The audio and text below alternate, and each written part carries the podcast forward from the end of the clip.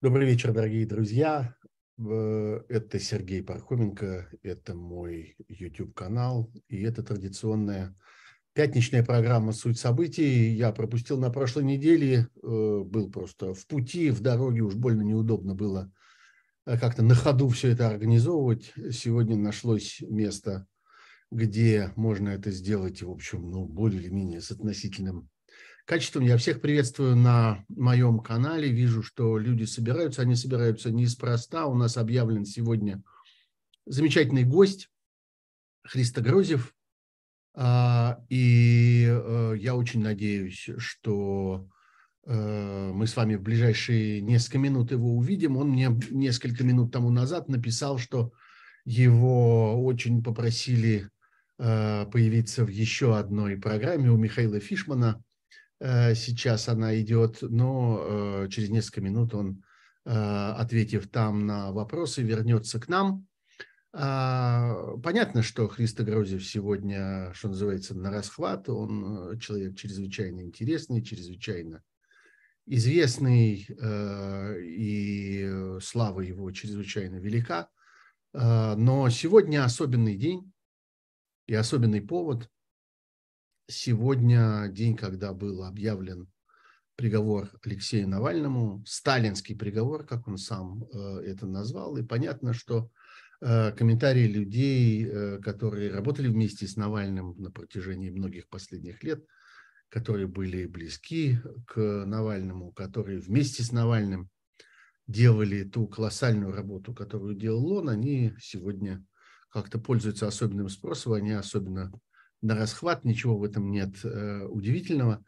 Э, так что будем ждать Христа Грозева. Я вот э, одним глазом буду поглядывать здесь, э, ловить тот момент, когда, когда он здесь у нас тоже появится, и его подключу к эфиру. А пока скажу, что э, я буду очень рад и вашим лайкам, и вашим подпискам э, во время этого эфира. Они помогают э, распространить сигнал шире, они помогают собрать нашу аудиторию, оповестить тех, кто, может быть, э, сам и не, э, и не знает о нашем, о нашем эфире. Меня просят чуть-чуть погромче. Грех Самойлов, пожалуйста, воспользуйтесь указательным пальцем правой руки, поверните колесико на вашем компьютере, и вам будет погромче я говорю э, нормальным, тем человеческим голосом, которым я обычно разговариваю, и все меня слышат. Спасибо вам за э, понимание и, что называется, сотрудничество. Ну, а пока вот Алма-Ата, вот Пятигорск, вот Мурманск, э, вот Питер, э, Беркли здесь. Беркли, как я понимаю, это Калифорния, место, где находится замечательный университет, где я пару раз даже и выступал, и сохранил самые лучшие воспоминания об этом месте. Екатеринбург, э, Москва, Иерусалим. Э, из Израиля пишут почему-то э, по-болгарски. Ну, хорошо, почему бы и не по-болгарски, так тоже годится. Филадельфия, Сидней, Москва, Волоколамск. Харьковчанин из Германии, солнечный Хельсинки. Да, Хельсинки сейчас я чувствую особенно солнечно Франкфурт, э, Су, То, море, даже не представляю себе, где это, Воронеж, Цюрих, Адис-Абеба. Вот нашли, э, нашлось прекрасное место для прослушивания нашего стрима. Ну вот, все, э, вперед. Давайте говорить о важнейших событиях этой недели. И, конечно, начнем с, начнем с приговора Навальному сегодняшнему, э, сегодняшнего, э, Навальный э, замечательно написал о своем приговоре еще сутки тому назад. Кстати, часто спрашивают, а как так получается, что Алексей, который находится в таких жестоких условиях заключения, тем не менее как-то пишет в своих социальных сетях. Нет, послушайте, он, конечно, не пишет в своих социальных сетях, но у него сохраняются возможности очень редкие, очень сложные, специально обрубленные э, тюремщиками, но тем не менее ему удается это преодолевать, э, возможности для того, чтобы передавать какие-то тексты э, на свободу. В каких-то ситуациях он может воспользоваться встречами со своими адвокатами, хотя это очень затруднено, и вы знаете, что даже Тогда, когда адвокатов к нему допускают, то он разговаривает с ними через э, стекло, причем замазанное краской, так, чтобы невозможно было показать никакие документы, невозможно было ничего передать. По существу все, что он может, это диктовать какие-то тексты, которые он заранее написал. При этом и писать ему чрезвычайно трудно, потому что в условиях всех, всех этих камерных Э, камерных помещений, помещений камерного типа и всех тех шизов, в которых он содержится последние, по существу, 200 дней. Его ограничивают даже в этом и в том, э, чтобы у него была бумага и карандаш, которым можно было бы писать. А, тем не менее, он умудряется создавать тексты, и тексты высококлассные, пишет он замечательно – и умудряется передавать их э, на волю, вот иногда через адвокатов, иногда с помощью писем, э, потому что все-таки переписка, хотя и цензурируется, и письма его идут все хуже, и доходят все реже, но тем не менее время от времени доходят, и он с помощью своих писем передает тексты. И вот он передал то, что опубликовано было вчера в виде поста, где он абсолютно точно назвал этот срок сталинским. Э, и в этом я с ним совершенно согласен. И как раз я хотел бы начать этот разговор с того, чтобы попытаться порассуждать о том, а, собственно, в каком смысле это сталинский текст, э, сталинский приговор. Э, эм, дело в том, что мы наблюдаем сейчас непосредственный переход от индивидуальных репрессий к массовым. И мне кажется, что в этом смысл происходящего.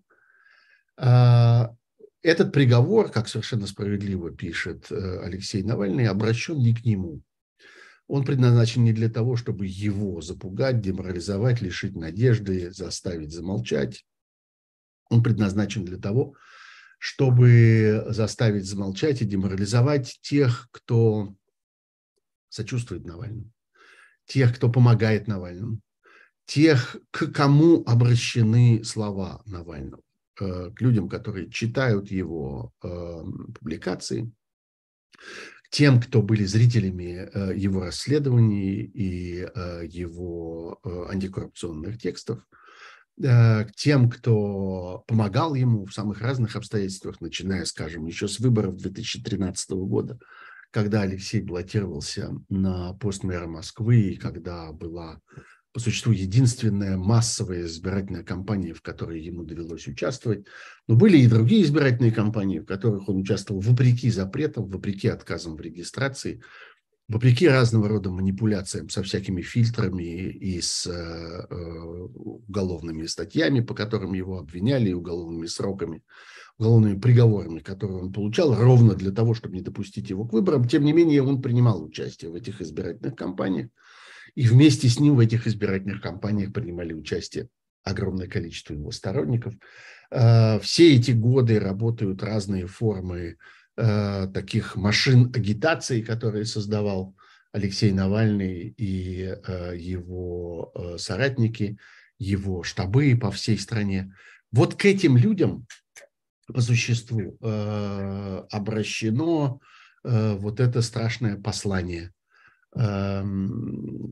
российского тоталитарного государства, которое оно передает в виде этого приговора. Мы наблюдаем по существу то самое, что хорошо знаем, например, по Беларуси, где уже много лет это действует, э, эта система, когда людей наказывают не за то, что они пишут, а за то, что они читают. Не за то, что они являются активными участниками Э, этого политического процесса, а за то, что они э, поддерживают этот политический процесс своим интересом. И в этом смысле, э, в этом смысле мы идем по, мы, Россия, идем по белорусскому пути. И э, там это происходит очень просто. Человек выходит на улицу, его останавливают, задерживают, вынимают у него из кармана телефон и начинают смотреть, а на что он подписан, а что он там, не знаю, лайкал или что он комментировал, на что он отвечал, какие ссылки он посылал своим знакомым, в каких чатах он участвовал, чем он там делился и так далее. И это оказывается достаточным мотивом для того, чтобы этого человека задерживать, а может быть потом и арестовывать, а может быть и судить, и давать ему настоящие тюремные сроки. Не за то, что он пишет, а за то, что он читает. Вот так э, развивается тоталитарный режим. И так репрессии становятся действительно массовыми. Вот сегодня мы движемся в России именно в этом направлении. И я этим объясняю, например, тот новый этап, который случился во взаимоотношениях между путинским тоталитарным государством и медиа, когда э, сначала мы с вами видели период э, многочисленных э, награждений э, журналистов или целых редакций, целых медиа Э, статусом иностранного агента, а потом оказывалось, что следующий этап э, это э, следующий этап. О, вот я вижу, что к нам стучится Христа Грозев. Сейчас я ему попробую подать сигнал, чтобы он, чтобы он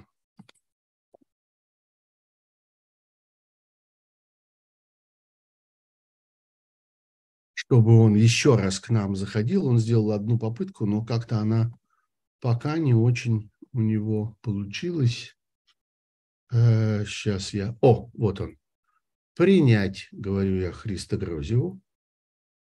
Христа Грозев, где же вы? Христа, привет. Похоже, что вы уже здесь, но я вас пока не вижу. Включите, пожалуйста, и звук, и камеру. И тогда все будет хорошо. О, вот, Христа, здравствуйте. Да, слышите ли вы нас? Я вас отлично слышу. Да, я, я вас слышу.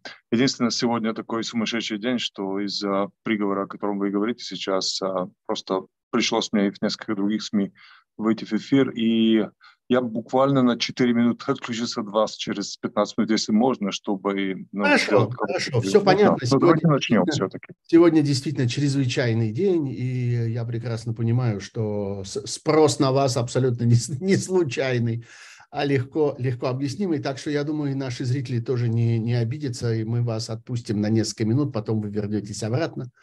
А, Христа, я говорил, я не знаю, слышали ли вы то, что... Слышу, да, я сначала вас да. слышал. Давайте с этого и начнем. Э, скажите, пожалуйста, каково ваше отношение, насколько вам этот приговор кажется, э, ну, я бы сказал, э, означающим какое-то политическое событие, какой-то политический этап. Мы все понимаем, что это акт мести конкретному человеку. Э, и это, несомненно, так, и никуда от этого не денешься, и это, так сказать, не вынешь из этого события. Но что есть в нем еще? Что, на ваш взгляд, есть еще, так сказать, политического и более масштабного в этом приговоре, вообще в этом процессе противостояния Алексея Навального и, и путинского государства? Я думаю, что основное, что мы видим, и что как-то и раньше видели, но пока ну, сейчас уже в законченном виде, это какое-то бесстыдие режима. То есть уже нету попытки даже а, как-то одеть то, что они делают, в какую-то квази а, юридическую форму. И сегодня даже думал, что а, все-таки это хуже, чем то, что было при, при социализме, при коммунизме. Ну, мне кажется, такое. А, потому что здесь есть какое-то какое желание а, показать, что это мест, доказать, что это мест, не прятать, что это мест, и а, не, еще раз, не одевать такое квази-юридическое событие в юридические одежды. И это как-то доказывается не только самим приговором, а и фактами, что, я не знаю, если вы видели сегодня расследование самого, самой командой Навального, а, в котором они сами доказали, используя те же самые методы, которые мы использовали при расследовании его отравления, что было общение по обычной телефонной линии, многократное общение между ФСБ и э, именно этим суд, судей, э, суд, суд, судей, который сегодня подписал этот приговор. А, понимаете, они даже не прятали это, они не делали это прилично каких-то там встречах в каких-то кафе или в каких-то коридорах кабинетов, они это делали не, даже не по телеграмме и, и, не, и не в каких-то мессенджерах, которые бы защитили их от проверки внешних, но они это делали по обычной телефонной линии.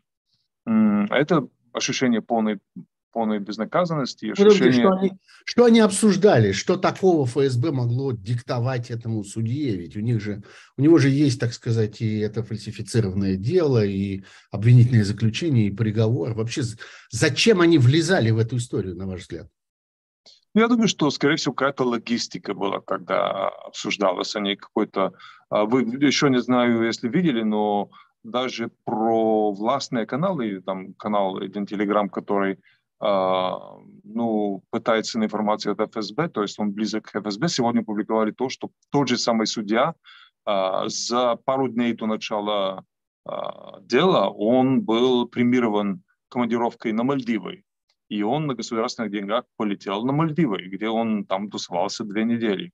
Так что вполне возможно, что разговор с ФСБ был именно вот такой. Вот э, мы вас отсылаем туда, но ожидаем от вас чего-то. А, сложно сказать, потому что есть, конечно, такая красивая, условно сказать, версия, что они, э, ФСБ именно ему а, как-то угрожали, что говорили там, что у него будет что-то с семьей. Почему это красивая версия? Потому что хоть как-то мы объясним с человеческой точки зрения, почему этот судья подписался под этот абсурдный приговор, да? А, но я боюсь, что такого не было. Было просто фактологически. Да, это иллюзия, конечно. Это иллюзия. иллюзия. Я думаю, что когда они выбирают кандидата на эту должность, они выбирают уже настолько надежного человека, которого они Э, с одной стороны, как-то держит очень надежно за глотку, а с другой стороны, я уверен, что он и сам уже настолько как бы погружен в эту систему, что трудно себе представлять, что здесь может быть какой-то эксцесс. Э, ну, ну, эксцесс совести, так скажем. Да, судя из того, что много раз мы проверяли биллинги именно таких э, судей, Э, до того, как они э, выходят с приговором, там всегда есть такое общение. Но еще раз, я хочу сказать, что здесь для меня не, не является неожиданностью, что такое общение было. Есть неожиданность именно в том, что они так открыто это делают, что они знают, что журналисты смогут потом это доказать и вообще не прячутся. То есть у них есть какое-то ощущение, что, ну, я всегда и, в прошлом и в стриме с вами говорю, что есть ощущение нулевой репутационной цены этого режима. И это просто доказывается такими новыми шагами. Э, Христа, э, мы читаем у Алексея, вот и в этом его последнем тексте, и, собственно, вот э, это оказывается его основным таким мотивом его, его послания из тюрьмы на протяжении последнего Э, всего этого времени, что он там находится. А, скоро тысячи дней, между прочим, исполнится. Уже не так долго осталось до этого момента, когда он, что он, когда он находится в тюрьме. Так вот, одно из основных его посланий – это э, просьба к людям не останавливаться и выбирать какие-то, несмотря на весь риск, несмотря на все опасности, э, на всю слежку, выбирать какие-то формы гражданского сопротивления вы по неволе и, и по профессии большой специалист, так сказать, по конспирации, по системам безопасности и так далее, и так далее. На ваш взгляд, насколько сегодня человек в России может позволить себе при там, соблюдении всякой осторожности и так далее какую-то хотя бы минимальную э, деятельность? Насколько созрел в России вот этот аппарат слежки, когда что бы ты ни делал, где бы ты ни появился, какой бы шаг ты ни совершил, по, как, по какой улице ты бы ни проходил, за тобой смотрят, тебя видят, за тобой следят, тебя отслеживают, про тебя все знают и так далее. Как вы оцениваете это? Насколько, на ваш взгляд, это серьезно? Как устроена вся эта система? А, на бумаге это очень серьезно, и по плану это должно был, был законченным процессом, который был бы ну, на уровне там, Северной Кореи или Китая. А, план был таков, но этот план не включал войну. А, ну, он включал войну, конечно, но включал такую длинную и неудачную войну. Еще за год до начала войны э, получал я а, ну, слитое предупреждение от э, людей даже внутри ФСБ, что вот готовьтесь и готовьте своих друзей, журналистов из России, что они должны сбежать, потому что через год будет, ну, ну Северная Корея 2.0, вот так они описывали. Будет полная слежка, будет там полное закрытие всех каналов интернет э, добычи новостей и так далее, и так далее. Но реально они ожидали, что это будет при очень короткой войне, которая там э, послужит таким, скажем, э, переворотным э, моментом, и потом они доделают все это. Исходя а из... помешала война? Она, она отвлекла людей? Она помешала тем, что те же самые люди, которые должны заниматься практически слежкой, они сейчас буквально на фронте. Ну, не все, но большая часть из них, они должны заниматься очень сложной оккупационной а, деятельностью, потому что те территории, которые были оккупированы, они не, не, не пришли с каким-то там а, открытыми объятиями к mm-hmm. российским войскам. Их нужно просто репрессировать. И это отнимает намного-намного больше людей из Росгвардии, из ФСБ, чем раньше думалось. И кроме того, конечно, есть проблемы с самими войсками, с мобилизированными, которые не хотят. Это тоже занимаются те же самые ФСБшники, которые должны были следить за людьми на улице. Поэтому на бумаге все это и по плану должно было а, ужасно на 100%, сейчас оно ужасно, например, на 60-70%. Но это длинная тема. Я прошу, прошу тогда просто отключиться на 5 минут и продолжим, поэтому Хорошо. я вам расскажу, что я знаю. Хорошо, вам я, я пока э, продолжу и буду следить за тем, как вы постучитесь к нам снова через некоторое время. Спасибо. Через 5 минут, спасибо. Спасибо, Христа, конечно, да. А, это был Христо Грузев. Я надеюсь, что он попрощался с нами не окончательно, а только на небольшое время. Э, и вернется к нам в эфир. Ну да, вот такой сегодня неожиданный, неожиданный в этом смысле информационный вечер, когда бесконечно мы обсуждаем один и тот же круг, э, круг событий. Я воспользуюсь этой возможностью для того, чтобы сказать, что, во-первых, нас довольно стремительно здесь прибывает количество слушателей. Я очень надеюсь, что, появившись, вы как-то отметитесь лайком. А если вы не подписались, то, то подпиской. Обратите внимание, кстати, на возможности еще и поддерживать наш э, канал. Вы видите надо мной маленький плакатик со ссылкой. Это для тех, кто, э, кто находится за границей, имеет возможность а, пользоваться кредитными картами не российских банков. Это вот для вас такой, такой способ. Есть суперчат для всех. Простая кнопка, одним кликом вы эм, помогаете а, помогаете нам а, продолжать эту работу. Пожалуйста, пользуйтесь этой возможностью. И в описании этого стрима вы найдете много разных других вариантов. Там есть и криптовалюты, там есть и возможности для тех, кто находится в России, кто пользуется карточками российских банков до сих пор. Пожалуйста, не забывайте э, о том, что такое участие в информационной работе тоже возможно. Очень много вопросов, которые я получал и в свой телеграм-канал, и я вижу некоторое количество этих вопросов здесь в э, стриме прямо в чате нашего стрима. Напомню, что этот чат работает, и я стараюсь как-то за ним, за ним присматривать э, вместе с э, моими друзьями, которые мне здесь помогают. Много вопросов о э, том, какой, какие условия содержания ждут Алексея, что такое вот этот особый режим – не общий, а именно э, особый.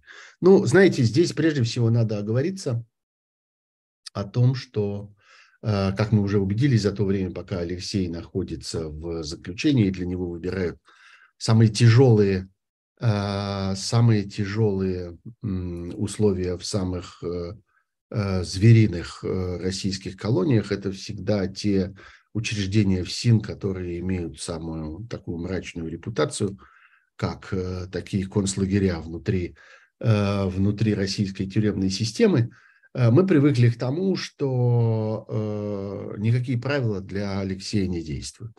И это поразительно, что с одной стороны все это происходит под лозунгом, что э, мы применяем к Алексею абсолютный абсолютную такую механическую букву закона, вот что написано, то и то мы и исполняем, как говорят его тюремщики. Но с другой стороны, э, видно, что они э, пользуются любой возможностью для того, чтобы создать как можно более тяжелые условия для Алексея, вопреки не только там, тем традициям или каким-то каким-то заведенным порядкам, они тоже существуют, эти заведенные порядки в тюремной системе российской, но и Э, вопреки, э, вопреки любым, любым законным процедурам. Вот мы говорили с вами уже о том, что по существу э, очень трудно э, трудно реализуемой оказалась система взаимоотношений Алексея с его адвокатами. С одной стороны, закон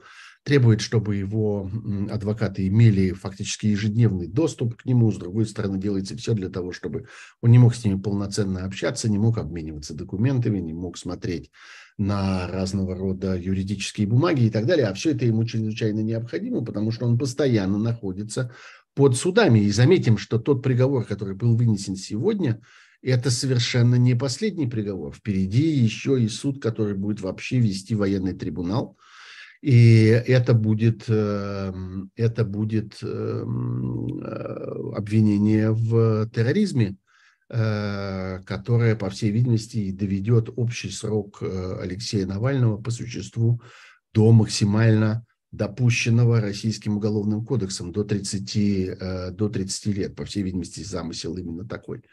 Э, ну и то, что он находится все время в ШИЗО, что он находится во всяких помещениях камерного типа и так далее, и так далее. Так вот, сегодня э, спрашивают, а что можно, что разрешено, что допущено во всех этих, э, э, во всех этих э, тюремных заведениях э, особого режима? А, ну, э, уже то, что обозначено там в официальном, э, так сказать, регламенте пребывания, э, выглядит довольно чудовищно. Это еще меньше свиданий, еще меньше передач, еще меньше денег, которые разрешено заключенному потратить на свое питание. Совершенно понятно, что та еда, которая там э, выдается людям, которые там сидят, это та еда, которая предназначена для того, чтобы уничтожить человеческое здоровье. И вот эти дополнительные деньги, судя по тому, что писал Алексей до сих пор, э, эти дополнительные деньги, они ведь шли не на какие-то деликатесы, я не знаю, там конфеты, сладости или что-нибудь такое. Он покупал на них там, я не знаю, лук, капусту, Э, какие-то э, ну, такие э, вещи, которые могли бы дать минимальную прибавку в витаминах, в каких-то необходимых просто для человеческого организма, организма веществах. Вот в этом он оказывается еще больше ограничен. Но понятно, что в случае с Алексеем все эти законы не работают, потому что, ну, например, существует даже в системе этих самых э, заведений особого режима э, существует внутренняя иерархия. Там есть э, те, та часть этих учреждений, которая предназначена для людей, имеющих пожизненный срок, формально пожизненный, прямо вынесенный судом пожизненный срок, либо людей, которые получили высшую меру наказания, смертную казнь, но поскольку Э, в России до сих пор действует мораторий на смертную казнь, то э, она механически заменяется на пожизненное, на пожизненное заключение. Вот для таких людей, для таких заключенных предназначены особые условия внутри особых условий. Они существуют фактически в клетке, они передвигаются по коридорам в таком скрюченном положении, они всегда э, за пределами своей камеры в наручниках, в окружении э, целой толпы э, людей с собаками. Так что вот это предназначено для тех, кто для тех, кто находится вот на этом пожизненном сроке. В принципе, Алексей это не должно касаться. Но есть серьезные подозрения, что Э, серьезные подозрения, что именно к Алексею это будет, э, будет применено. Вот снова появился Христо Грозев, и мы сейчас его впустим сюда к нам в эфир. Христа, вот вы, кажется, снова с нами. Пожалуйста, включайте. Да, вот теперь все в порядке. Христа, добро пожаловать. Сергей, спасибо. Да, да, да, все, все все понимают, не беспокойтесь. Я думаю, что здесь все относятся, все относятся очень э, разумно к происходящему.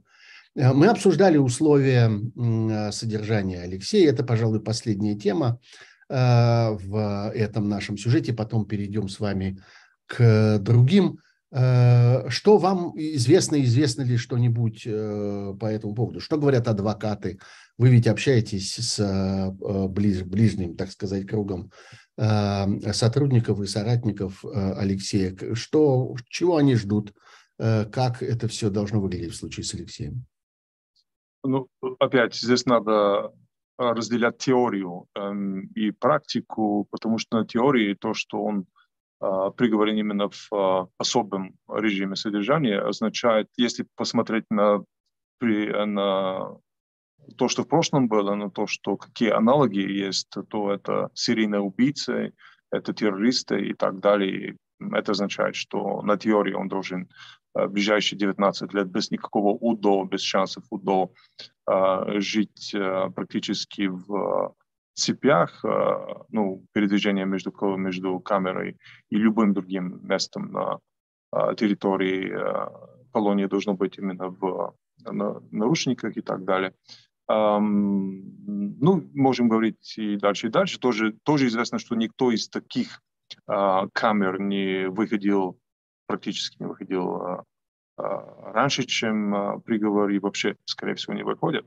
Но это теория. Это теория, потому что я уверен, я только что, кстати, с коллегами э, обсуждал это, что причина, почему э, ему был дан это абсолютно бессмысленный и, э, и, и ничего не добавляющий уже к его судьбе 19-летний срок, это, по моему мнению, это какой-то символ бессилия, а не, а не полной силы Путина, потому что точно это было согласовано и одобрено, и Несомненно. указано, указано им.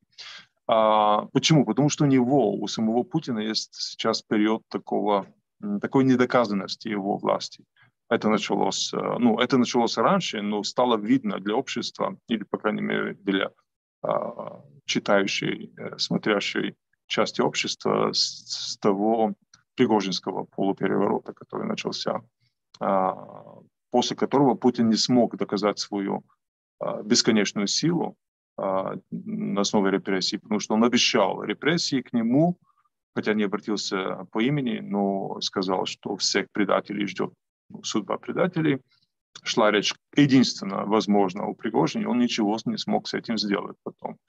Это, конечно, очень-очень э, такой опасный момент для любого диктатора, когда он, не только для любого диктатора, для любого мафия-босса, например, когда он не может наказать так, как ожидает его электорат, а, тех, которым уже указал пальцем.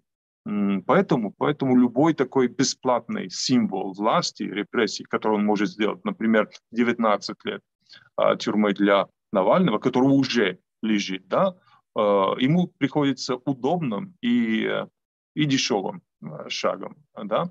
Но это не означает, что обязательно Навальный это все в тюрьме прожить.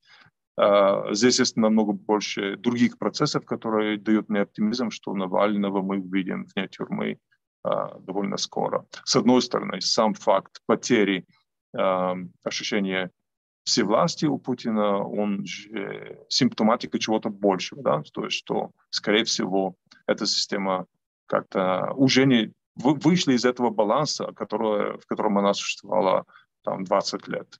Когда у нас одна система, которая опробована только в, одном, в одной констелляции, выйдет из баланса, то обычно она э, имплодирует, как говорят э, физики. А поэтому я жду такую что, что, что, что это значит? Она что? Это, это обратная на эксплозия, то есть она... А, ну, она сама, схлопывается, да. Схлопывается, ага. да, да. Угу. Так что я ожидаю вот именно феномен э, схлапывания этой системы. А с другой стороны, конечно, есть и сам а, фактор и э, ожидания необходимых для Путина самого обменов, которые а, очень ему важны, потому что, а, понимаете, часть лояльности систем, репрессивной системы к нему, она зависит от того, насколько они видят лояльность с его стороны. Сейчас есть примерно 12 шпионов России, которые работают в силовых, работали, работают в силовых структурах э, ГРУ, СВР и ФСБ, которые находятся в тюрьмах э, по разным, в разных странах мира. Очень важно именно в э, периоде, в котором у него шатается э, основы власти, Путину вернуть этих людей в Россию, чтобы продолжать ну, ожидать лояльности этих силовых структур.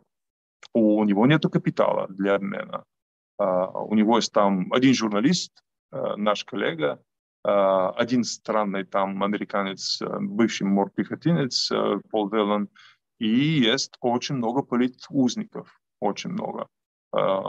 Запад уже вышел на понимание, что надо искать обмен несимметрический, не только вот наши американцы на ваши русские, а вот наши американцы плюс ваши узники на, на, на все, которые у нас есть. Я поэтому считаю, что не только Навального, но и наших других коллег, ну, реальных коллег, мы увидим на свободе очень скоро.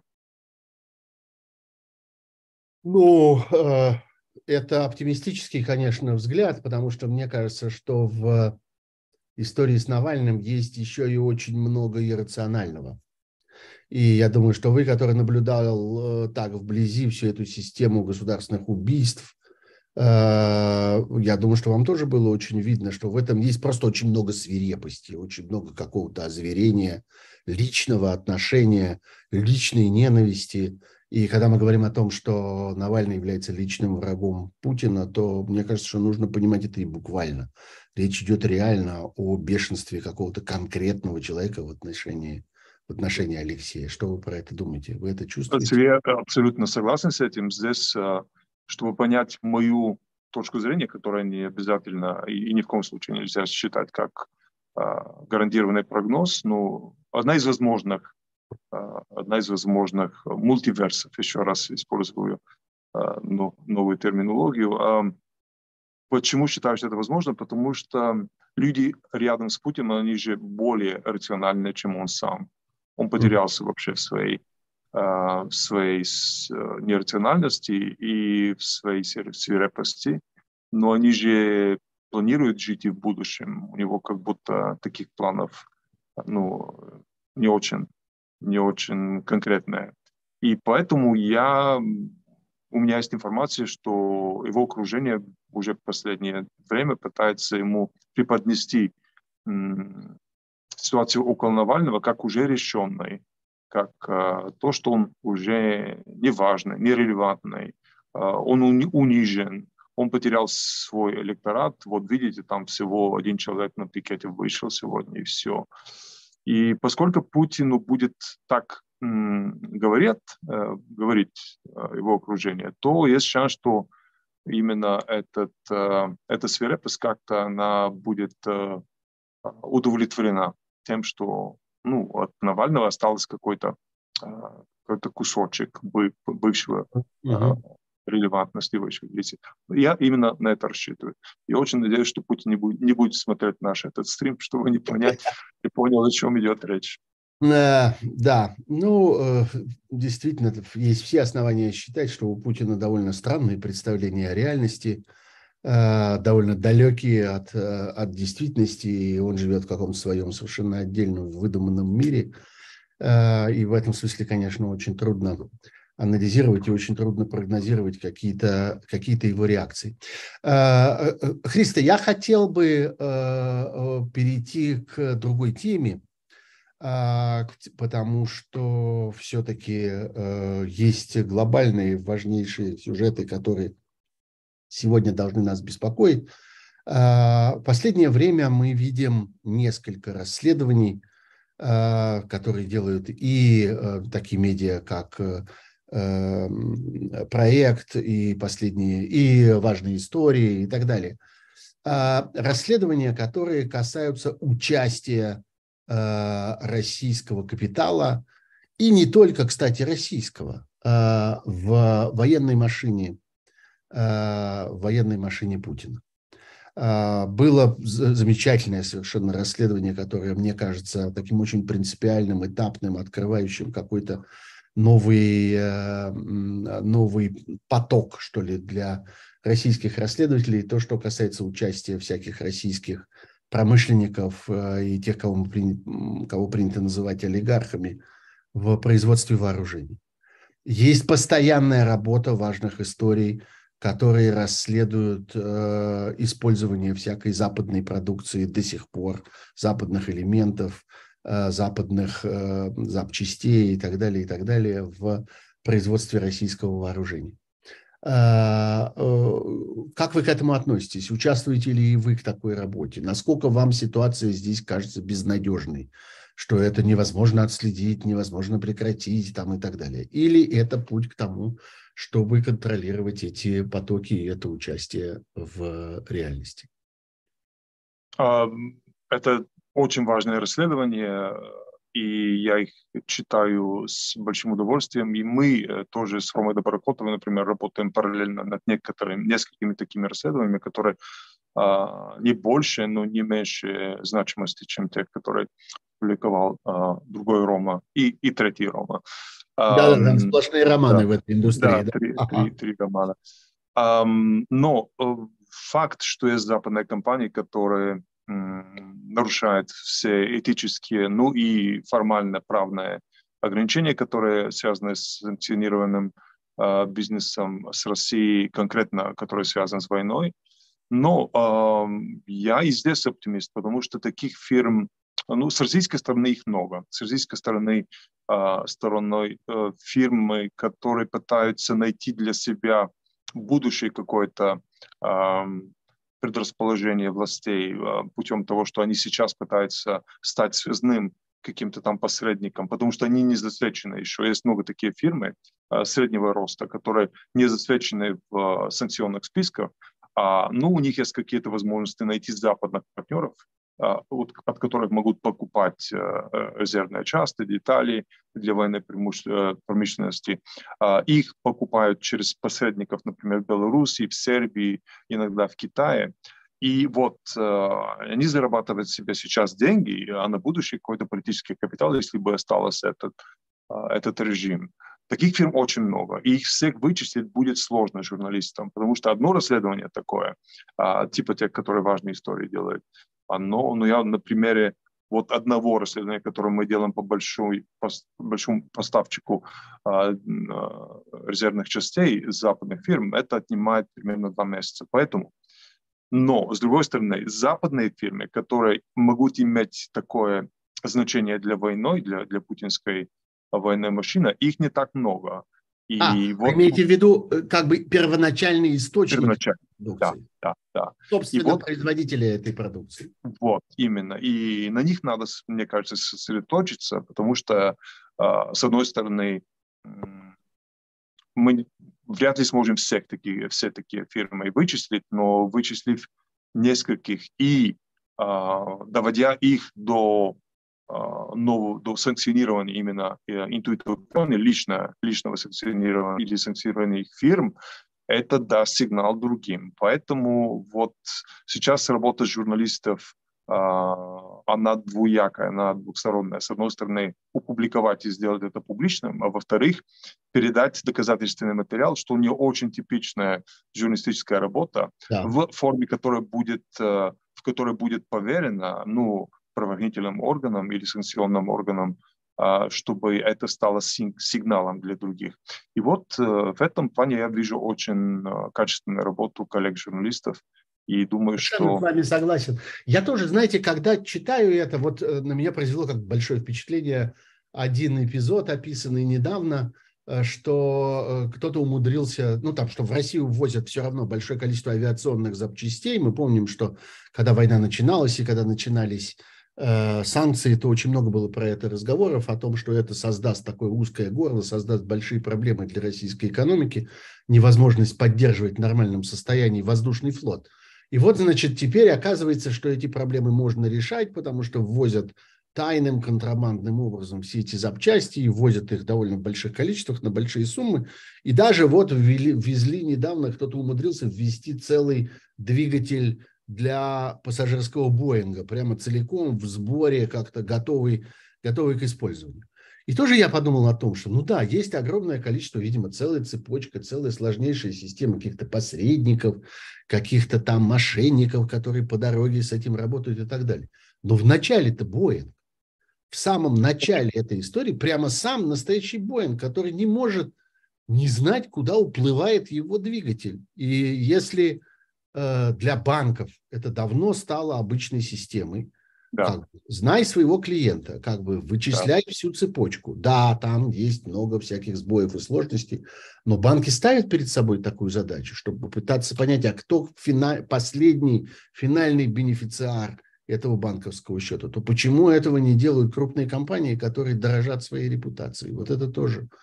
Э, Абсолютно согласен. Да, вы вы да. упомянули Boeing, и да, это больше не могу сказать, но именно одно из наших расследований основано именно на такую цепочку с такой большой фирмой, именно такого уровня, как, как Boeing, а, скоро публикуем. Но а, все это относится, вот этот парадигма, который вы описали, э, который мы как-то обсуждаем, согласны, что надо найти первоисточник, это относится не только к запчастям, а вообще к любой, а, любому инструментариуму, который нужен скажем, путинской военной махине. Это включает и политическому инструментариуму. Вот сегодня мы опубликовали расследование в Шпигеле и в Инсайдере, в котором рассказываем о том, как одна из политических партий Германии стала инструментом военной машины России, махины России, получала деньги и инструкции, как надо сделать так, чтобы Германия перестала передавать оружие Украине. И вот они придумали, вот российские политтехнологи придумали, а, или, скорее всего, спецслужбы руками политтехнологами, придумали сценарий, по которому эта политическая партия, которая представлена в Бундестаге, а, подаст в суд на правительство Германии а, и назовет противоконституционным вообще передачу, передачу оружия. И все это должно было финансироваться именно российскими деньгами, ФСБ, путем передачи каких-то там фондов на НКО а, в Германии, которые дальше распределяли эти деньги. Понимаете, здесь опять таких инициатив на уровне ФСБ, на уровне олигархов России будет много. Отследить их на российском конце сложно.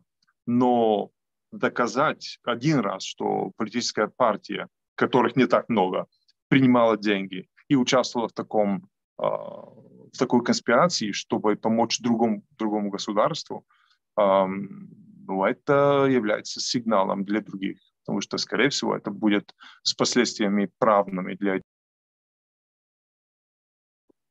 а, Христа, звук. У вас вдруг выключился звук? Я вижу, что... Вот, все в порядке. Все в порядке. Был, был, был звонок, да. ты переживался. Да, Поэтому да, да. надо искать вот большие рыбы, большие рыбы, которые находятся на Западе, а не в России, для таких расследований.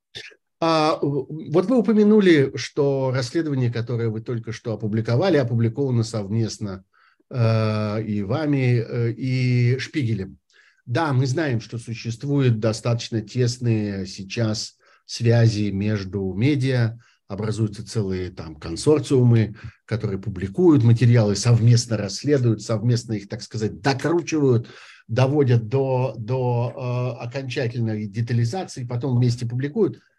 А что вы можете сказать о взаимодействии профессионалов, о взаимодействии спецслужб сегодня? Существует ли, на ваш взгляд, во время войны э, какой-то другой образ взаимодействия, какая-то другая система взаимной помощи, обмена информациями между разведками, между контрразведками э, и так далее. Война повлияла на это? Вы ведь э, понимаете в этих всех, в этих всех системах и взаимоотношениях? Да, война повлияла. Это очень профессиональный вопрос, а, потому что реально есть отличие между тем, как они работали до февраля 2021 года, 2022 года и после извините, какой год уже? 22-й, да. Третий, да, и, да, 22 22 началась 20, да. в феврале 22 года, да.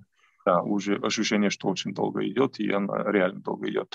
И тем, как они э, работают uh, друг с другом сейчас. Раньше была такая uh, система вертикали, в котором ну, uh, очень много из разведочной информации спускалось американским там, ЦРУ, партнерским а, службам. Их там было а, несколько очень таких доверенных партнерских служб. Все англоговорящие страны, плюс две европейские страны, их называли там The Four Eyes Group, то есть люди, которым полностью доверяли. Uh-huh. А дальше часть из этой информации, она переходила к другим доверенным службам, и она не, не доходила до, скажем, таких стран, до служб таких стран, как Австрия, которая, например, потеряла доверие uh, западных спецслужб.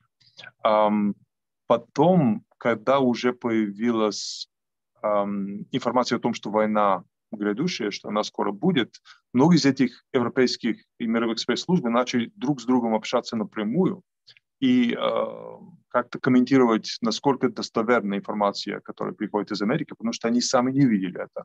Кстати, было очень такая ограниченный круг. Это по времени осень 21 года, вот то, что вы описываете. Да, да, да, да, да, да, да, где-то ноябрь, декабрь. И, и, даже, и даже начало 22 года, 22 то есть за, за месяц до было полное скепсис со стороны там, европейских служб по, отношению к тому, что приходит из американских служб, и они не верили, они не видели самих своими глазами вот эти данные, которые американцы им говорили, что они видят.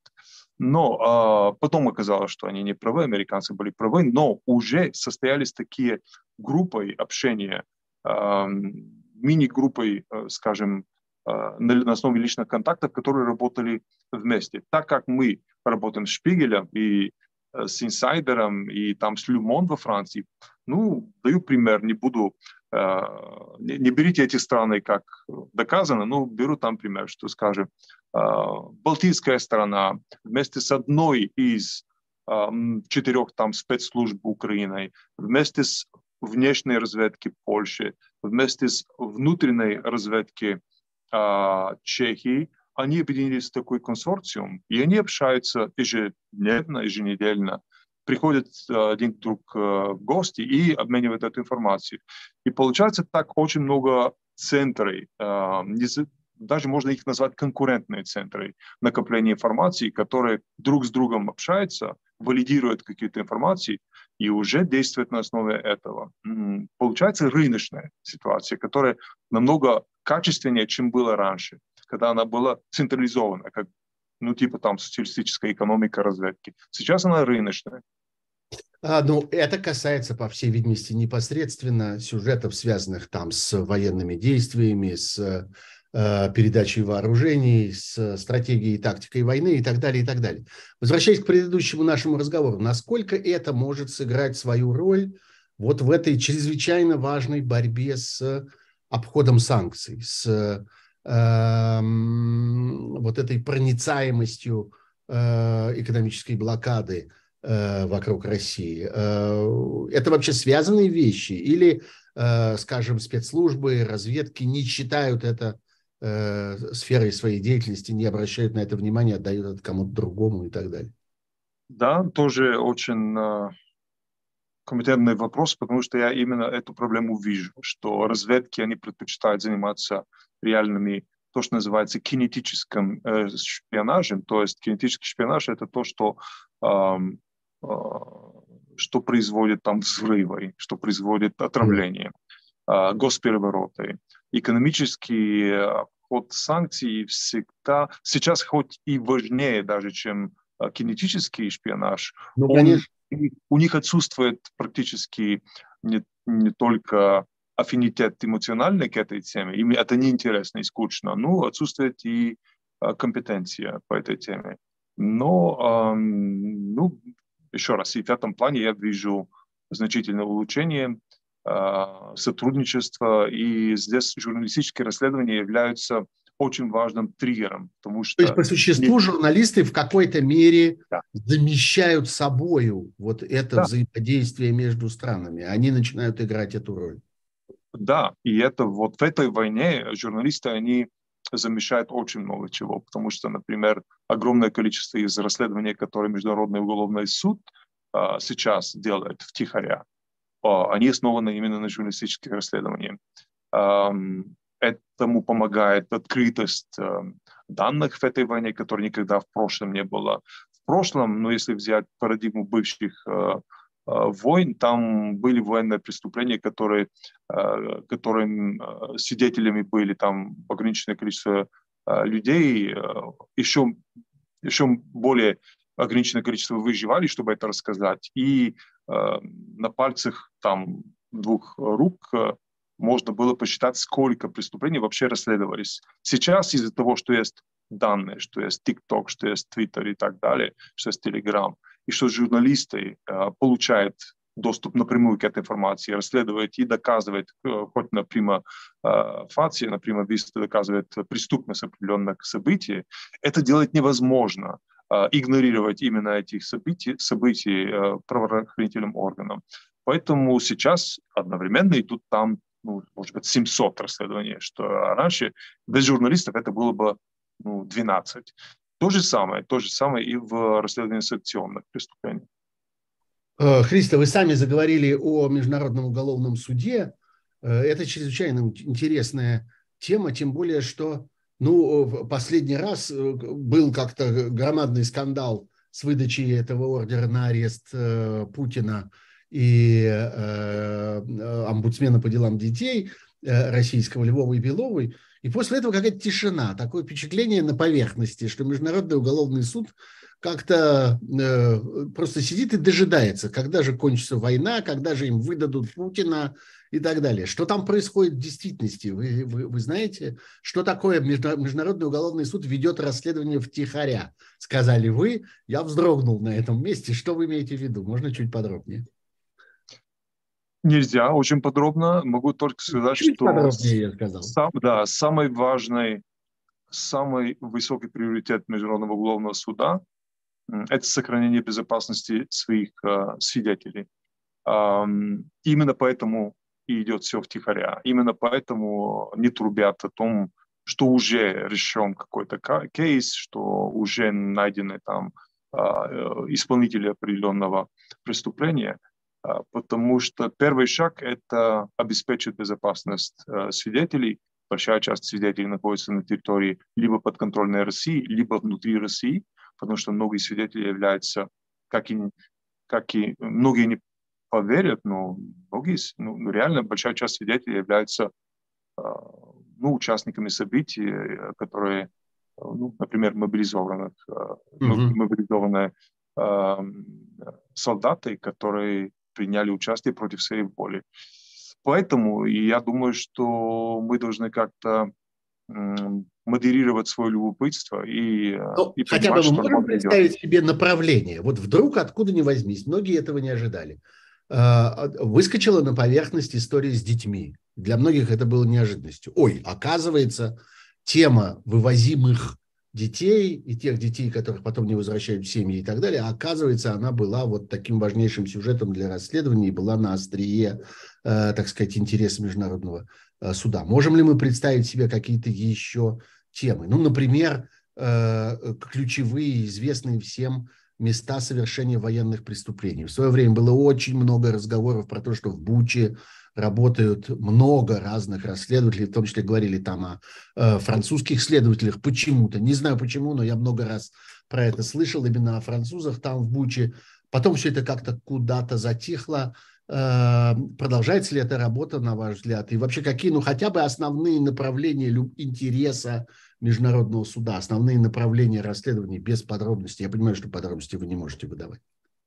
Да, по Буче все это, с моей точки зрения, а, накопление доказательств а, а, закончено.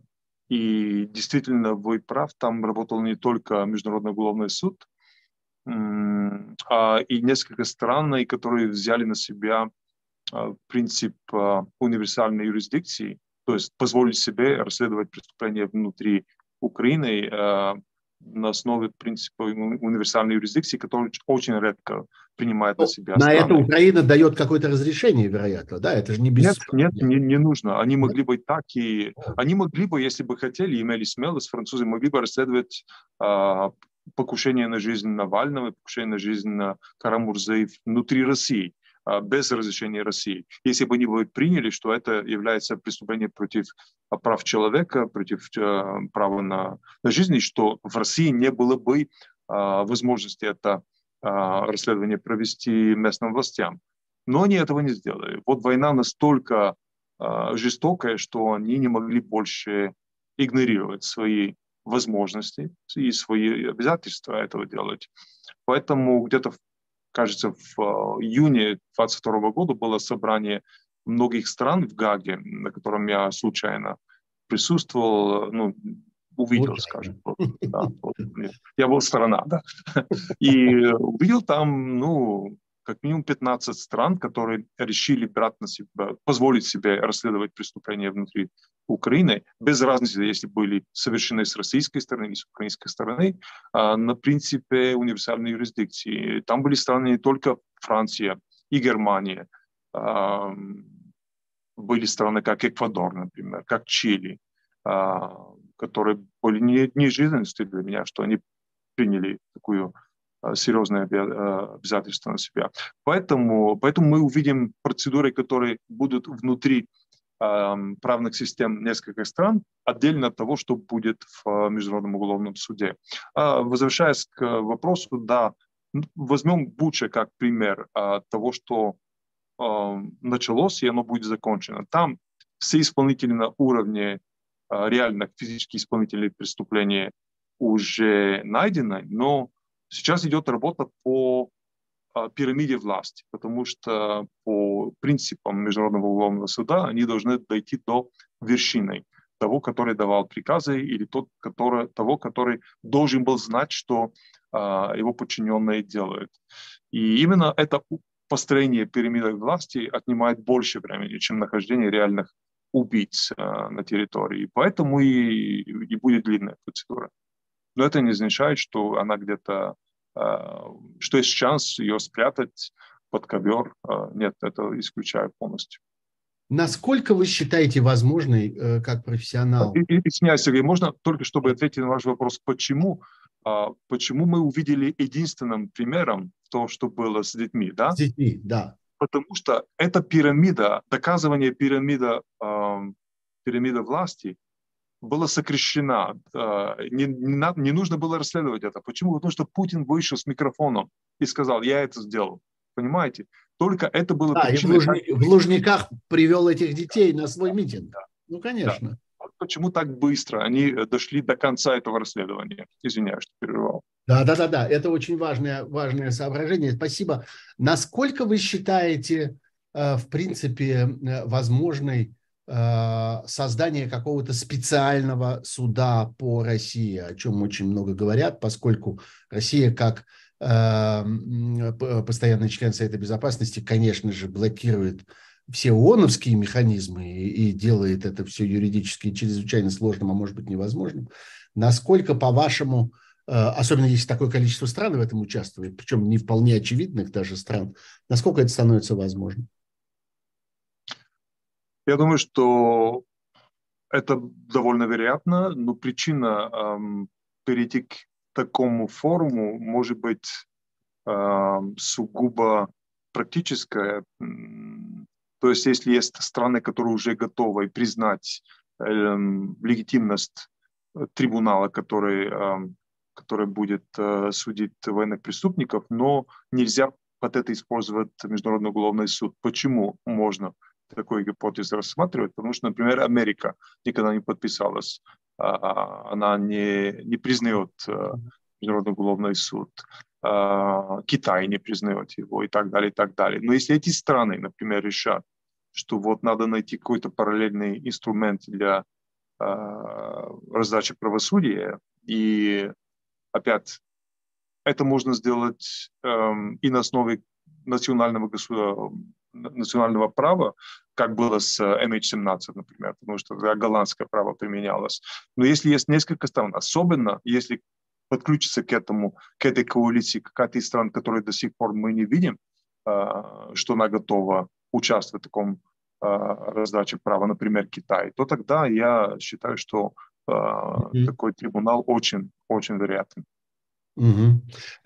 Христа, я обещал недолго вас, недолго вас держать, поэтому, может быть, последняя тема, но я как-то не могу без нее обойтись в этом нашем разговоре. Это тема наемники. Вопрос не только в том, там, который все задают друг другу, куда в точности делся Пригожин и какое будущее Пригожина и так далее, но я думаю, что это тема, которая тоже сегодня является центром интереса для многих и спецслужб, и журналистов-расследователей и так далее – что происходит с российскими наемниками, разными группами наемников. Теперь мы понимаем, что на самом деле это никакие не частные военные организации, а они уж э, совершенно очевидно связаны с российским государством. Э, следите ли вы за этим? Ведутся ли какие-то расследования, на ваш взгляд, интересные? Что вообще можно сказать о том, что происходит в Африке, Э, с российскими наемниками, э, о том, что происходит на Ближнем Востоке с российскими наемниками. Сирию, что называется, никто не отменял э, по-прежнему, и Палестину никто не отменял. Что вы можете сказать по этому поводу, вот на, по всей этой расследовательской теме? Да, это одна из важных для меня тем, поэтому я слежу. Это нельзя сказать, что есть, что есть какое-то законченное решение по теме, там еще менее понятно, что происходит даже для участников э, э, этих событиях, чем, э, чем по отношению к тому, кто заменит в Украине, например, роль, которая была выделена Вагнеру. Mm-hmm. Идет борьба, идет реальная борьба за перераспределение этих стран, этих рынков. Там, конечно, в отличие от войны на украинской территории, идет речь реально о заработке, заработке денег, о доступе к местным сырям, к, диам, к бриллиантовым минам, к золотым минам. И, конечно, есть большой аппетит со стороны других олигархов, если назвать Пригожина олигархом, других олигархов, которые хотят получить кусок этой а, ну, этого рынка.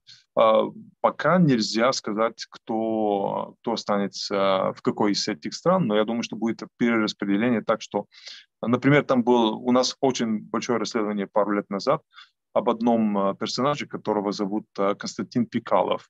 Вот он управлял несколькими ЧВК в в странах, например, в Центральноафриканской Республике, в Мозамбике и, кажется, в Судане.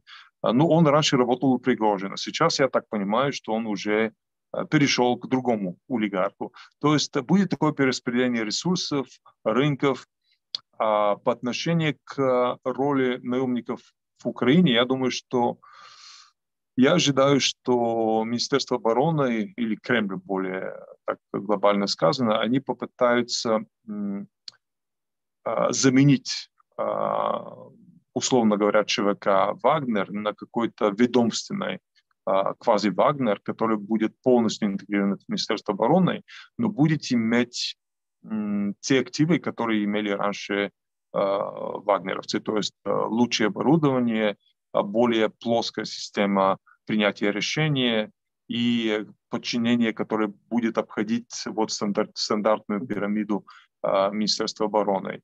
Э, они назовут это как-то по-другому, будет там какая-то, какой-то эквивалент э, американского там 151-го э, 151 армии, что-то такое, будет какая-то новая гвардейская армия, но это будет реально то, что заменит Вагнер. Ожидаю такого решения. То есть это будет специальная структура внутри Министерства обороны, специально ориентированная на работу за пределами России во всяких да. особых зонах, да. особых обстоятельствах и ради особых интересов. Да, так, с более высоких зарплатах, э, зарплатами и э, с большими специалистами. Понятно. Э, я просто смотрю на вопросы, которые приходят. Совершенно потрясающие, пусть это будет действительно последней темой, уж простите меня. А, совершенно потрясающий был сюжет, связанный с людьми, которые, собственно, Э, управляют ударами по Украине. Вот всеми этими наводчиками э, и э, компьютерщиками, которые рассчитывают траектории, определяют цели и так далее, и так далее.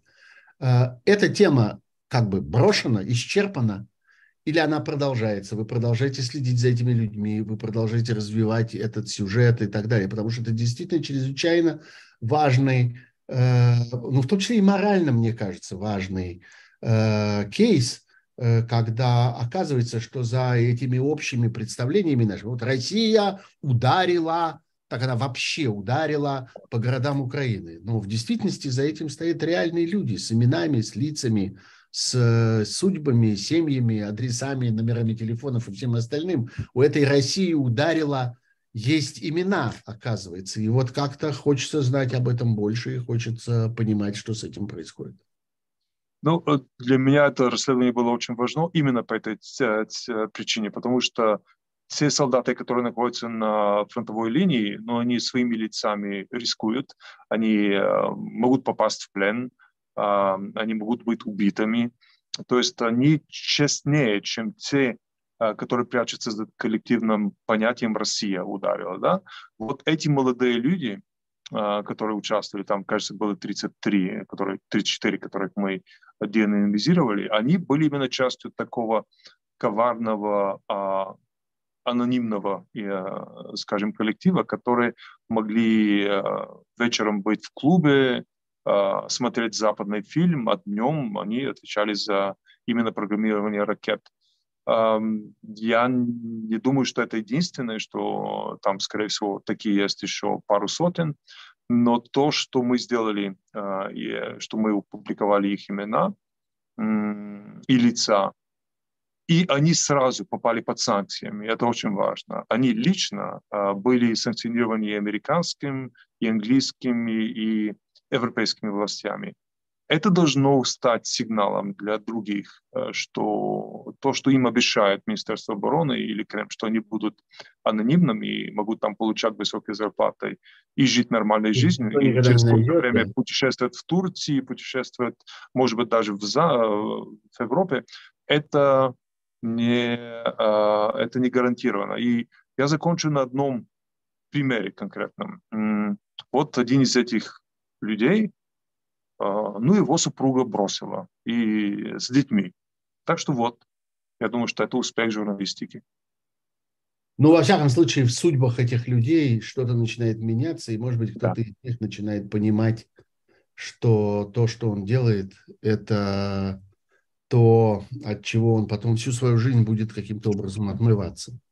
Христа, спасибо вам огромное. Всегда чрезвычайно интересно и очень приятно вас видеть в эфире. Я надеюсь, что это не последний раз. Спасибо, что именно сегодня нашли такую возможность, когда так э, много людей просят вас высказаться о событиях. Еще раз скажу, что главное событие сегодняшнего дня – это, несомненно, свирепый сталинский приговор Алексею Навальному, который, несомненно, касается нас всех, и это было главной темой нашего обсуждения здесь в эфире с Христо Грозевым.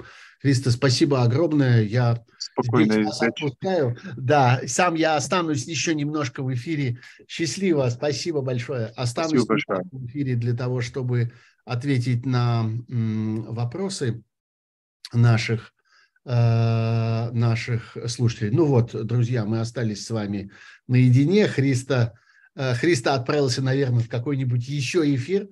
Э, спасибо ему большое. Э, я смотрю на те вопросы, которые присылают мне мои друзья, которые тем временем следят за, за чатом у нас в прямом эфире. Дмитрий спрашивает, вот вы всегда говорите, говорит он мне, что Запад, НАТО делает максимум возможного для Украины, но почему вы не допускаете, что НАТО при желании могло бы закончить эту войну очень быстро? Э, вы ведь сами когда-то говорили, что у США есть технические возможности включить рубильник в России, вздумая она использовать ядерное оружие. А так, ну что же, люди гибнут, время идет. Дмитрий, э, э, проблема заключается в том, что эти технические возможности, которые есть у разных сторон, знаете, у России есть техническая возможность воспользоваться своим ядерным оружием, а у НАТО есть техническая возможность Э, помешать России воспользоваться этим ядерным оружием. Никто никогда не испытывал э, эти возможности в реальном масштабе. И никто не хочет их испытывать. На самом деле это очень страшно, потому что никто не понимает, в какой мере это надежно. Слишком много уже бывало ситуаций, когда то оружие, которое считалось абсолютно гарантированным, абсолютно надежным, в результате отказывало по техническим причинам или по человеческим факторам. И тоже нужно это понимать, что никто не хочет оказаться э, той силой, которая взяла на себя ответственность попробовать что-то использовать, а, а оно не работает. Я думаю, что это останавливает и российскую сторону от использования ядерного оружия. Они совершенно не уверены в том, что э, это функционирует так, как это обещают э, те, кто этим управляет и отчитывается за это перед диктатором, но ровно поэтому же и западная сторона не хочет э, не хочет таким образом испытывать судьбу в сущности. Это испытание судьбы. А что вы что вы думаете? Э, кроме того, конечно, э, этот фактор все-таки существует, что эм, цивилизованные страны существуют в ситуации, когда политики ответственны перед населением. И они должны все время думать о том, что подумает о них избиратель, как избиратель отнесется к их решениям. И что будет Э, в случае э, того или иного обострения, той или иной эскалации. В этом смысле, знаете, мне кажутся абсолютно анекдотичными все попытки провести прямые аналогии между политическими решениями и разного рода политическими авантюрами, на которые идет российское руководство и командование, и, э, скажем, американскими политиками. Вот есть такой расхожий аргумент, я его миллион раз слышал в устах всяких российских пропагандистов, разнообразных там Скобеевых э, и прочих Соловьевых. А вот представьте себе, что э, там, не знаю, э, Россия или там Китай или вообще какая-то посторонняя страна начинает завязывать какие-то особенно тесные отношения с Мексикой. И вот под боком у Соединенных Штатов образуется страна, которая имеет какие-то свои собственные представления о своем будущем, э, которая как-то там выстраивает свои отношения с какими-то посторонними странами и вообще смотрит, э, смотрит куда-то в сторону. Э, неужели вы думаете, что Соединенные Штаты не устроили бы, не пошли бы, не организовали бы, не развязали бы и так далее, и так далее? Ну, в общем, не повели бы себя как Россия. Это абсолютно абсурдная история, не просто потому, что сам этот пример совершенно идиотский, потому что у той же самой Мексики, я не знаю, там или у Канады есть достаточно своих собственных интересов, своей собственной международной политики. Это как бы активные игроки разных международных процессов, участники всяких, э, всяких международных крупных организаций и так далее. Но дело не только в этом. А дело в том, что представление о том, что, скажем, президент Соединенных Штатов смотрит на Мексику, приходит в бешенство, начинает топать ногами, орать и посылать войска на Мексику, все это совершенно немыслимая вещь, которую невозможно представить себе, глядя на Соединенные Штаты, где э, президент совершенно не является императором, он не является самодержцем, он ограничен сложнейшей системой сдержек и противовесов, специально для этого устроенных. Он ограничен Конгрессом, он ограничен сложнейшими законодательными процедурами, он ограничен независимой судебной властью во главе с Верховным судом. И главное, он ограничен всей иерархией э, избранных должностных лиц Соединенных Штатов, начиная от местных властей, начиная э, от, э, скажем, законодательных органов штатов, которые играют свою роль в американской политике достаточно серьезную, и кончая конгрессменами, сенаторами и так далее, которые все ответственны перед своими избирателями. Поэтому история про то, что президент Соединенных Штатов впадает в бешенство и идет войной на Мексику, это совершеннейший, невозможный, невообразимый, э, невообразимый идиотизм. А вот это же ровно имеет отношение и к э, применению разного рода там суперсредств, Э, и применению разного рода решительных э, шагов и решительных э, поступков в отношении России, в отношении России как агрессора и так далее. Этого не может решить император Соединенных Штатов. Просто потому, что никакого императора Соединенных Штатов не существует, и президент Соединенных Штатов им не является. Так же, как не существует императора Франции, так же, как не существует, хотя есть, хотя есть король Э, э, Соединенного Королевства Великобритании и Северной Ирландии, король-то есть, но он не способен принять решения, как вы отлично понимаете, которые могли бы э, каким-то образом противоречить интересам избирателя, интересам людей, которые в свою очередь контролируют и э, британский парламент, и, следовательно, британское правительство, и британского премьер-министра, всю политическую систему. И так это устроено в любой цивилизованной стране. Хоть в Исландию э, за этим обратитесь, э, вот хоть, э, не знаю, хоть в Эквадор. Э, и увидите, что э, даже страны, э, политическая система которых достаточно несовершенна и подвержена разного рода Э, сложностям и там потрясениям и так далее, но даже там политик совершенно не может себе представить ситуации, в которой он принимает решение без оглядки на, на избирателей. И это исключает простые решения.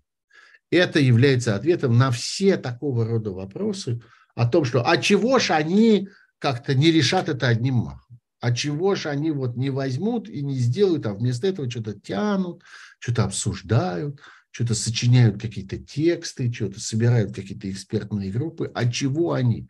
А вот потому, что э, демократия – это сложная, сложно устроенная вещь. Именно поэтому она устойчива. И именно поэтому вы приезжаете в любую другую страну за пределами там, России и таких немногочисленных стран, как Россия, их, собственно, осталось-то в мире две-три вот таких несчастных этих диктатуры – вы приезжаете и думаете, а почему здесь все как-то так устроено? А почему здесь так аккуратно? А почему здесь так предсказуемо? А почему здесь э, так размеренно, так, так спокойно?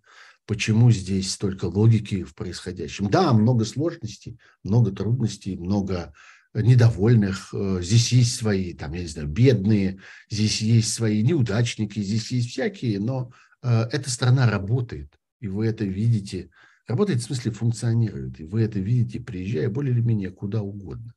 И в Европе где-то чуть больше, где-то чуть меньше, где-то чуть богаче, чуть беднее, чуть ярче, чуть тусклее, но тем не менее это так. Ну что, давайте на этом месте остановимся. Мне кажется, что интересный получился эфир с Христо Грозевым. Интересные, немножко неожиданные темы, связанные с расследованиями, связанные с спецслужбами и так далее. День сегодня очень тяжелый, э, надо его э, как-то обдумать, надо понять, как мы можем существовать дальше в, вот в условиях этой действительности, той действительности, в которой э, диктатор может, э, может обречь своего врага, свою, своего политического противника по абсурдному обвинению, по сфальсифицированному э, следствию, по э, совершенно э, э демонстративному, издевательскому, э, имитированному э, процессу, который по существу не был никаким судебным процессом, а был такой ритуальной процедурой запихивания человека в темницу на два десятка лет. Вот как в этой ситуации должны и можем существовать э, мы все